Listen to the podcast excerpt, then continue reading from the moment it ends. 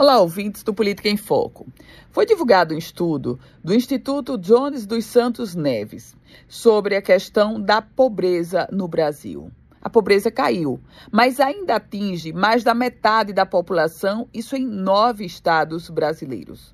Com o impacto de medidas como Auxílio Brasil, a retomada do mercado de trabalho devagar, mas o índice vem se configurando com uma média nacional de 33% de, da pobreza atingindo a população. De acordo com o levantamento, a taxa de pobreza caiu no Brasil e nas 27 unidades da federação. Mesmo assim, permanece acima de 50% em nove estados, distribuídos nas regiões Nordeste e Norte.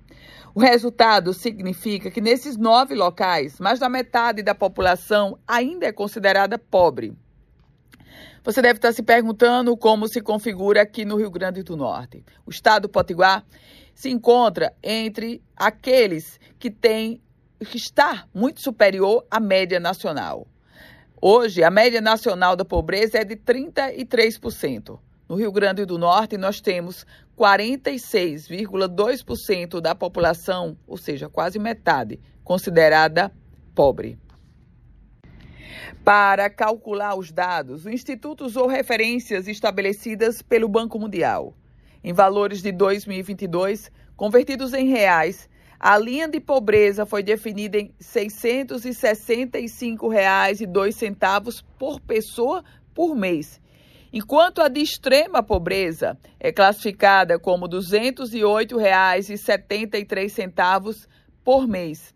Portanto, podemos concluir que quase metade da população do Rio Grande do Norte tem hoje uma renda média por mês inferior a 665 reais. Eu volto com outras informações aqui no Política em Foco com Ana Ruth Dantas.